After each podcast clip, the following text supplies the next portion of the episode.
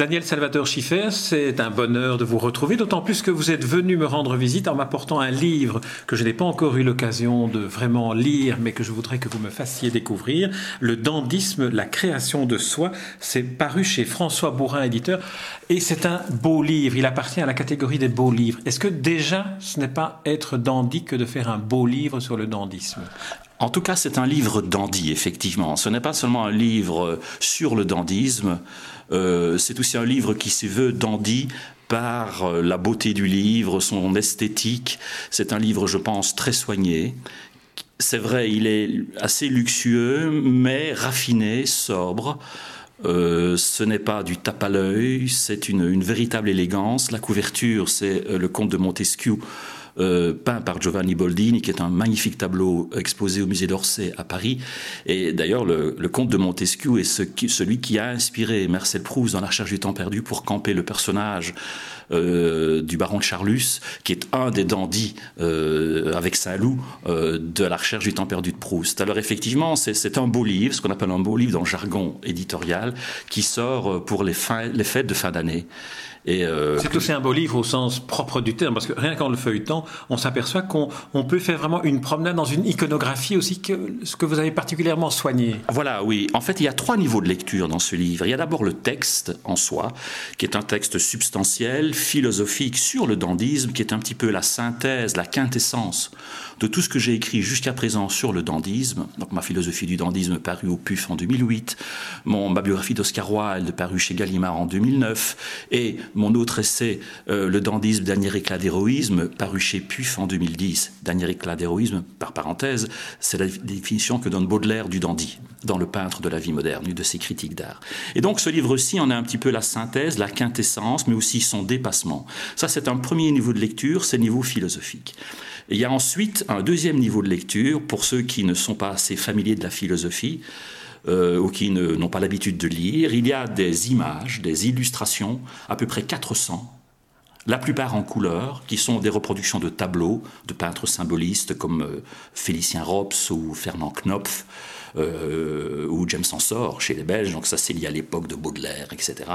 Il y a des reproductions de photos euh, de Nadar et d'autres, il y a des lettres manuscrites, autographes, euh, enfin c'est une graphie extrêmement riche. il, y a des, inédits aussi, je vous interromps parce que vous avez attiré mon attention sur un autoportrait de Baudelaire qui est assez, assez étonnant au dessin. Oui, fait par lui-même, au dessin absolument inconnu et très très rare. On le voit dans ses paradis artificiels. Et donc il y a à peu près 400 photos, illustrations, euh, accompagnée chaque fois d'une légende assez substantielle, euh, assez complète. Et puis un troisième niveau de lecture, il y a 85 citations les 85 citations phares du dandisme, ce qu'a dit Wilde, Baudelaire, Barbet de Revilly euh, et d'autres sur le dandisme. Et ces 85 citations sont éparpillées dans le livre, mais toujours en rapport avec le texte et l'iconographie. Ça, c'est le troisième niveau de lecture. En fait, la personne qui ne veut pas lire le livre d'un point de vue purement philosophique peut avoir l'impression, le sentiment de connaître le dandisme, ou en tout cas de connaître mon livre, rien qu'en regardant les photos et en lisant les légendes et les citations, tout ça dans une maquette très aérée, euh, très soignée. J'ai passé tout mon été avec le maquettiste à faire la mise en page. Donc il y a vraiment un travail artistique dans ce livre. C'est pour ça que c'est un vrai livre d'Andy. Oui. Alors on va parcourir maintenant le, sommaire en s'arrêtant peut-être sur, sur quelques noms. On a déjà évoqué Baudelaire, mais j'aimerais qu'on parle d'Oscar Wilde dont, dont la photographie orne l'introduction. Le dandy, une figure paradoxale. Oui, euh, je, définis le dandy comme une figure paradoxale, c'est-à-dire comme un être du clair-obscur. Euh, il y a à la fois un côté flamboyant, euh, panache, c'est le côté clair, c'est le côté séduisant, séducteur. Euh, c'est Oscar Wilde au sommet de sa gloire, c'est euh, Barbet de Revilly, c'est Lord Brumel, bien sûr, lorsqu'il est à la cour euh, du prince de Galles, le futur roi d'Angleterre, mais c'est aussi l'obscur, parce que tous les grands dandys finissent en fait mal. Ils finissent dans la déchéance, parfois dans l'extrême pauvreté, c'est le cas de Brumel, qui meurt très pauvre et pratiquement fou dans un asile à Caen, dans le nord en Normandie, euh, où il avait été banni euh, suite à sa querelle avec euh, son protecteur, le prince de Galles. C'est là que Wilde finit aussi, après, sa, après être sorti de la prison trading, en Normandie. Donc ça, c'est le côté obscur, Baudelaire, grand poète maudit. Je parle aussi des grands poètes décadents, comme Rimbaud, comme Verlaine, comme Gérard de Nerval. Euh, et ça, c'est le côté, si vous voulez, à la fois clair et obscur. Ce, que, ce, ce pourquoi je dis que c'est une figure du clair-obscur et une figure paradoxale, avec effectivement la photo de Wilde en entrée, puisque vous connaissez, vous savez mon, attachement, ma passion pour Wilde, mais aussi pour Baudelaire. Et puis votre grande connaissance aussi, hein, on rappelle quand même la biographie que vous avez publiée dans cette collection euh, extraordinaire qui est dans la collection Folio chez Gallimard, une biographie d'Oscar de, Wilde que vous avez signée il y a deux ans. C'est ça, oui, en 2009, dans la collection Folio Biographie de mon ami Gérard de Cortance euh, chez Gallimard, effectivement. Alors, euh, Oscar Wilde, vous le connaissez bien. Qu'est-ce que vous avez euh, apporté ou découvert peut-être dans, dans, le chapitre que vous lui consacrez dans votre dernier livre? Alors, euh, par exemple, il y a dans, dans, le chapitre consacré à Oscar Wilde une belle photo de la prison de Reading. Qu'on a rarement vu, donc là, qui est le début de sa déchéance, le début de la fin, puisque lorsque Wilde sort de Reading en 1997, en 1997, eh bien, il meurt deux ans après, deux ans et demi après. Euh, et donc, il y a une photo de Reading, par exemple. Il y a aussi une lettre, euh, une lettre manuscrite de Wilde avec sa signature. il y a un très beau portrait pratiquement inconnu parce que c'est difficile de les voir de la reine Victoria, puisque Oscar Wilde appartient au siècle victorien en Angleterre. Donc, j'ai essayer de, de, mettre des photos euh, et une documentation, une iconographie euh, qui sortent du lieu commun, euh, qui ne soit pas bateau, assez rare, assez précieux, et qui en même temps soit très exemplaire de la période ou de l'écrivain ou du poète ou du peintre analysé. Est-ce qu'il n'y a pas un risque d'épuiser un sujet quand on devient aussi spécialiste que vous de ce mouvement, le dandisme? Est-ce que ce n'est pas un, mouvement qui, en donné, vous en épuisez la connaissance ou est-ce que vous êtes toujours aussi, euh, aussi passionné par le sujet? Ben Justement, j'ai essayé de dépasser en fait, en fait ce livre. Euh, on a cité Baudelaire, on a cité Wilde, on a cité Barbet de Revilly, Brumel, mais ce livre commence un petit peu avant, il commence déjà avec les précurseurs. Euh, des gens que je n'avais jamais véritablement analysés, c'est Lord Byron, c'est John Keats, qui était par parenthèse le poète préféré, le poète de prédilection d'Oscar Wilde. Euh, c'est Shelley. Ce sont tous les grands poètes romantiques. Et faire un lien entre le romantisme anglais et euh, le dandisme et même le, décadentisme, ça c'est une chose que je n'avais pas encore faite et qui à ma connaissance n'avait pas, pas encore été véritablement faite. Mais je parle aussi des grands romantiques français comme Alfred de Musset ou Georges Sand ou Alfred de Vigny donc là, il y a vraiment un lien. Ils sont antérieurs à sont antérieurs, justement. Ce sont les, ce que j'appelle les précurseurs. Et puis, il y a bien sûr toute la grande période d'Andy qui va de, de Brumel, Barbet, euh, Baudelaire, Wilde, et puis les grands décadents français comme Jean Lorrain, euh, ou bien ce grand poète que personne, que peu de monde connaît aujourd'hui, qui s'appelle Maurice Rollina, mais qui était un grand poète à l'époque, considéré par Georges Sand et par euh, les plus grands écrivains de l'époque comme le digne successeur de Baudelaire, sauf qu'il n'a pas fait carrière. Euh, mais ce livre, surtout, se, termine, se prolonge et se termine avec le dandisme contemporain. Qu'est-ce que le dandisme est aujourd'hui? Ce que j'ai essayé de faire, c'est d'actualiser, c'est de dépoussiérer le dandisme, de, pas, de ne pas en faire une figure statique ou une figure euh, précieuse, excessivement précieuse et passéiste, euh, mais essayer de voir ce qui aujourd'hui constitue encore le dandisme s'il existe, et s'il existe dans quel domaine, et chez quelle grande figure. Il y a par exemple tout un chapitre consacré au dandisme et la mode. Il y a aussi un, chapitre consacré au dandisme et le rock. Euh, pourquoi euh, Vous citez David Bowie, Rock'n'Roll Suicide. Voilà, c'est ça. David Bowie, Rock'n'Roll Suicide. Alors Rock'n'Roll Suicide, c'est le titre euh, d'un album, c'est le titre d'une chanson d'un album de Bowie qui s'appelle The Rise and Fall of Ziggy Stardust, c'est-à-dire la montée de Rise and Fall, la chute, la descente de, Ziggy Stardust, c'est-à-dire la montée, la descente, c'est le clair-obscur, justement. C'est la montée vers le succès. Et puis euh, la destruction, l'autodestruction, la déchéance jusqu'à la mort, une forme de suicide. Et lorsqu'on regarde, par exemple, le rock aujourd'hui, euh, là on a vu Amy Winehouse il n'y a pas longtemps disparaître dans des circonstances tragiques. On peut aimer ou ne pas aimer, je ne discute pas, je ne fais pas un jugement du goût. Je dis simplement que certaines figures du rock, comme Amy Winehouse, euh, par exemple, mais aussi Michael Jackson, ou bien Kurt Cobain de Nirvana, euh, ou Jimi Hendrix, euh, ou Jim Morrison des Doors, euh, Brian Jones, des vieux Rolling Stones, un des fondateurs des Stones, eh bien, ceux-là, toute proportion gardée, bien sûr, incarnent des espèces de, de dandys contemporains, en tout cas dans la déchéance. Et, donc, c'est un des aspects du dandisme qui n'a jamais été jusqu'à présent analysé et que j'ai fait dans ce livre avec notamment des photos pour accompagner cette thématique. Alors, une question, une question bateau. Vous, débutez votre livre par l'étymologie du mot dandy. Est-ce que vous pourriez nous donner une, définition du dandisme dans, dans, toute sa dimension, depuis le début jusqu'à ses contemporains? Alors, c'est très amusant, euh, c'est très intéressant en même temps. En fait, le mot dandy naît en Écosse à la fin du XVIIIe siècle, dans une ballade anonyme. C'est la première fois que l'apparition du mot dandy est attestée. Dans une ballade écossaise, c'est pourquoi il y a d'ailleurs une photo d'Édimbourg, capitale de l'Écosse, vous verrez dans ce livre, dans les précurseurs. Alors, qu'est-ce que c'était en fait le dandy à l'époque? Il s'agissait tout simplement d'un jeune coq de village, euh, dans un village écossais. Il s'appelait Andrew. Et ce jeune Andrew était un peu efféminé, donc il a véritablement existé. Il, était un peu efféminé, mais en même temps très séducteur. Et Andrew avait l'habitude, comme un jeune coq du village, de suivre les jeunes filles, les jeunes demoiselles, en se dandinant. En anglais, on dit to dandle.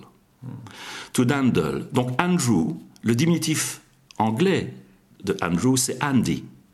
Et alors dandy vient en fait d'une conjonction, c'est un mot valise entre Andy et to dandle. Voilà d'où vient le mot exactement dandy. Il est né en Écosse au XVIIIe siècle, puis il a passé les frontières de l'Écosse et est arrivé en Angleterre, et là il a fait fortune, Brummel s'en est emparé, et puis tous les grands dandys anglais de l'époque, euh, ils, sont assez nombreux, et puis il a traversé euh, la Manche et est arrivé en France. Londres et Paris sont les deux capitales historiques, les berceaux historiques et culturels du dandysme, mais il naît donc en Écosse à travers cette figure de ce jeune Andrew, Andy, to dandle. Voilà la contraction. Et c'est pour ça que d'ailleurs dans mon livre, je parle de Andy Warhol en disant Dandy Warhol, parce que Andy, comme par, comme par hasard, donc, et donc le négatif pour Warhol aussi, de Andrew, hein, André, son vrai prénom, et donc, euh, mais en même temps une figure du dandysme contemporain avec la Factory, où étaient d'ailleurs des gens comme Lou Reed que vous avez cité, mais aussi Lou Reed et le Velvet Underground, des gens comme Nico, euh, Eddie Sedgwick, qui était une magnifique mannequin à l'époque, mort d'une overdose à l'âge de 21 ans, qui était l'égérie euh, la muse d'Andy Warhol. Donc c'est tout cela que je ressuscite et que je dépoussière pour euh, en faire du dandisme non pas seulement une figure classique et un peu passéiste et old-fashioned, mais une figure contemporaine, ancrée dans le présent, le plus présent, le plus actuel. On a reparlé de l'étymologie, c'était ma question, je vous le concède, mais la deuxième partie de la question, c'était est-ce que vous pourriez définir le dandisme en, de manière euh, compréhensible et synthétique pour celui qui, a peut-être du dandisme une image effectivement de peut-être un personnage un peu efféminé qui veut être à la mode. Alors euh, le dandisme c'est aussi ça, mais je dirais que c'est la partie la moins intéressante et la plus futile. Et pour le philosophe que je suis, qui est habitué à un peu plus de profondeur, c'est la partie la moins intéressante. Non, le dandisme, c'est pas être à la mode. C'est au contraire un mode d'être. C'est le titre d'un de vos chapitres. C'est le, titre de l'introduction. Ce n'est pas être à la mode, mais c'est un mode d'être. C'est-à-dire, c'est un art de vivre. C'est une sagesse de vivre, comme le stoïcisme l'a été, quand il est bien analysé, comme l'épicurisme l'a été, et d'ailleurs, le dandisme, j'ai l'habitude de dire que le dandisme se situe aux confins de l'hédonisme épicurien, l'art de vivre, la jouissance, quoique avec modération, mais aussi d'une discipline, d'une rigueur, et ça c'est le côté stoïcien, c'est l'ascèse stoïcienne. Le dandisme, c'est un art de vivre, c'est une sagesse, c'est faire de sa vie, comme disait Oscar Wilde, une œuvre d'art. Nietzsche avait dit dans Le Gai Savoir, et puis ensuite dans Ainsi par les Zarathustra, Dieu est mort. À partir du moment où Dieu est mort et où tout le système judéo-chrétien, notre système culturel croule avec la mort de Dieu, les hommes ne pouvant pas vivre sans transcendance et sans le sens du sacré, ont inventé, je parle du point de vue esthétique, une autre forme de divinité de transcendance qui est l'art, avec un grand A. L'art, chez Nietzsche, remplace Dieu, puisque Dieu est mort. C'est chez Nietzsche la figure du philosophe artiste, ce que Nietzsche appelle le grand style. Mais quand on pousse plus loin la chose. C'est pas seulement euh, l'art, c'est faire de sa vie une œuvre d'art et faire de son propre personnage une œuvre d'art. Ça, c'est le dandisme. Ce n'est pas le culte de la beauté ou le culte du moi pour le culte du moi ou dans une vision purement égocentrique, voire égoïste des choses et narcissique. Il y a bien sûr ça, mais c'est beaucoup plus. Il y a un côté philosophique, métaphysique et même, dans ce cas-là, théologique qui jusqu'à présent n'a pas été analysé, et c'est ce que j'essaie de faire dans ce livre, d'où le sous-titre La création de soi. Le dandisme, la création de soi, c'est-à-dire qu'à partir du moment où Dieu meurt et l'on remplace Dieu, la divinité, par l'art, et l'art devient une transcendance, soi-même devient, soi devient une composante de ce côté artistique, de cette esthétique. C'est ce que j'appelle une mystique athée. C'est une, c'est une mystique, c'est une religion sans Dieu. C'était exactement ce que disait Georges Bataille. Est-ce qu'on peut considérer à partir de là que le dandisme pourrait apporter à l'homme contemporain occidental d'aujourd'hui une, perception du, monde qui l'enrichirait ou qui lui permettrait de mieux se situer dans le monde? Oui, je pense. Je pense que c'est effectivement ce que vous dites est très pertinent. C'est une excellente question. C'est tout l'objet de ma réflexion en tant que philosophe. Euh, c'est donner du sens à cela ce n'est pas seulement dans la représentation, ou dans la frime, ou le bling-bling, ou dans l'apparence c'est une apparence qui reflète en fait la substance. C'est le corps comme manifestation de l'être. C'est le corps comme manifestation de l'âme. Ce qui va à l'encontre de 2000 ans de platonisme et de judéo-christianisme où on a constamment opposé l'âme et le corps. En fait, c'est essayer de reconstituer l'être dans sa plénitude, essayer de faire, de, retrouver l'être en tant que euh, euh, entièreté, globalité, réunion de l'âme et du corps. Ça va contre Platon, ça va contre le judéo-christianisme, aussi contre le cartésianisme, contre toute la philosophie traditionnelle. Et je pense que, euh, même si j'aime beaucoup Descartes et Platon, je pense que cet idéalisme-là a commis beaucoup de dégâts dans notre culture judéo-chrétienne. Et c'est pour ça que le dandisme est une manière d'en sortir, parce qu'en fait, c'est essayer de retrouver l'être dans son authenticité. Euh, Bien sûr, c'est difficile et l'esthétique ou la recherche de la beauté peut apparaître aussi, c'était le cas chez Baudelaire et chez Wilde, non pas comme une espèce de compensation, mais euh, comme une espèce de substitut à une forme de désespoir et de solitude. Euh, qui est de plus en plus forte depuis justement cette fameuse mort des dieux, de Dieu et depuis l'extinction des valeurs. Donc le dandisme, la recherche euh, de la beauté, le culte de la beauté, aussi le culte du moi, mais dans cette perspective-là, euh, eh bien, peut redonner une forme d'espoir et de beauté au monde qui aujourd'hui croule sur la médiocrité et sous la laideur. Est-ce qu'on pourrait dire aussi que le dandisme permet d'allier la philosophie et l'art, non seulement euh, de se faire de soi-même une œuvre d'art, mais aussi de, la réflexion même sur, euh, sur le sens de la vie, sur, euh, sur l'environnement que nous avons, en faire aussi une œuvre d'art? Absolument, c'est tout à fait ça. le, dandisme, on a parlé d'apparence, mais, mais, je disais que c'est beaucoup plus que cela. je dirais qu'aujourd'hui, par exemple, les vrais dandys sont des gens qui ne soignent pas nécessairement apparence extérieure. C'est plus dans, la façon de vivre, dans le mode d'être et dans la façon, la façon de voir les choses. Ils sont, par exemple, par-delà bien et mal, pour reprendre euh, l'aphorisme de Nietzsche, par-delà bien et mal. Et euh, le dandisme, en tout cas pour moi, et je parle du dandisme philosophique et littéraire, c'est-à-dire du vrai dandisme, le dandisme tel que euh, Brumel, Barbé de Revilly, Wilde ou Baudelaire l'entendaient, c'est justement essayer euh, de réunir l'aspect réflexion, l'aspect philosophique des choses, mais aussi l'aspect esthétique, la beauté des choses. Et le dandisme, c'est au fond la synthèse de cela. En tout cas, idéalement, c'est ça. Euh, on est bien loin de la figure du dandy dans les, dans les magazines de mode papier glacé. Euh, ça peut être aussi ça, mais je dirais que c'est l'aspect le plus superficiel et le moins intéressant, le plus futile du dandisme. Et le dandisme, c'est en fait une véritable philosophie, une véritable métaphysique beaucoup plus profonde, beaucoup plus substantielle que cela. Et en fait, le dandisme, c'est d'abord une noblesse d'âme. C'est pas tellement dans l'habillement ou dans l'esthétique euh, vestimentaire. Ça peut être aussi ça, bien sûr, mais c'est surtout une beauté de l'âme. C'est surtout une noblesse d'âme. C'est surtout un caractère. Et les plus grands dandys, ceux qui ont le mieux parlé du dandisme, par exemple, sont des gens qui étaient tous sauf des dandys. C'est Nietzsche, qui n'était pas un dandy. C'est Sioran, qui n'étaient pas à proprement parler un dandy, c'est même le contraire. Mais bien que n'étant pas eux-mêmes des dandys ou Kierkegaard, eh bien, même, bien que n'étant pas eux-mêmes des dandys, ce sont eux qui en ont aujourd'hui, enfin pas aujourd'hui, mais le siècle passé, le mieux parlé. Et aujourd'hui, ceux que moi j'appelle des dandys sont des gens qui, pour le commun mortel, ne sont pas des dandys. C'est par exemple quelqu'un comme Welbeck, euh, qui, dans la nonchalance, dans le recul, dans le détachement, dans le côté sombre aussi, et dans le côté euh, désespéré, euh, dans le côté ironie de soi-même, où on ne se prend pas trop au sérieux, eh bien, peut-être qu'aujourd'hui, la quintessence du véritable dandisme allait chez des gens comme cela. Daniel Salvatore Schiffer, pour terminer cet entretien, j'aimerais vous poser une question plus personnelle. Est-ce que vous vous souvenez du moment où vous avez eu cette sorte de révélation du dandisme? Parce qu'on sent que vous êtes tellement euh, imprégné du dandisme qu'il a dû y avoir une sorte de, de révélation. Oui, en fait, pour cela, Excusez-moi, mais je devrais peut-être un petit peu parler, mais très rapidement, de mon propre parcours personnel existentiel. C'est qu'en fait, je suis, comme Nietzsche, comme Kierkegaard, le fils d'un prédicateur protestant. Même si ma mère est juive mais non pratiquante, mon père est un prédicateur protestant. Il est né dans le catholicisme, mais il est devenu protestant et je suis né dans l'église protestante.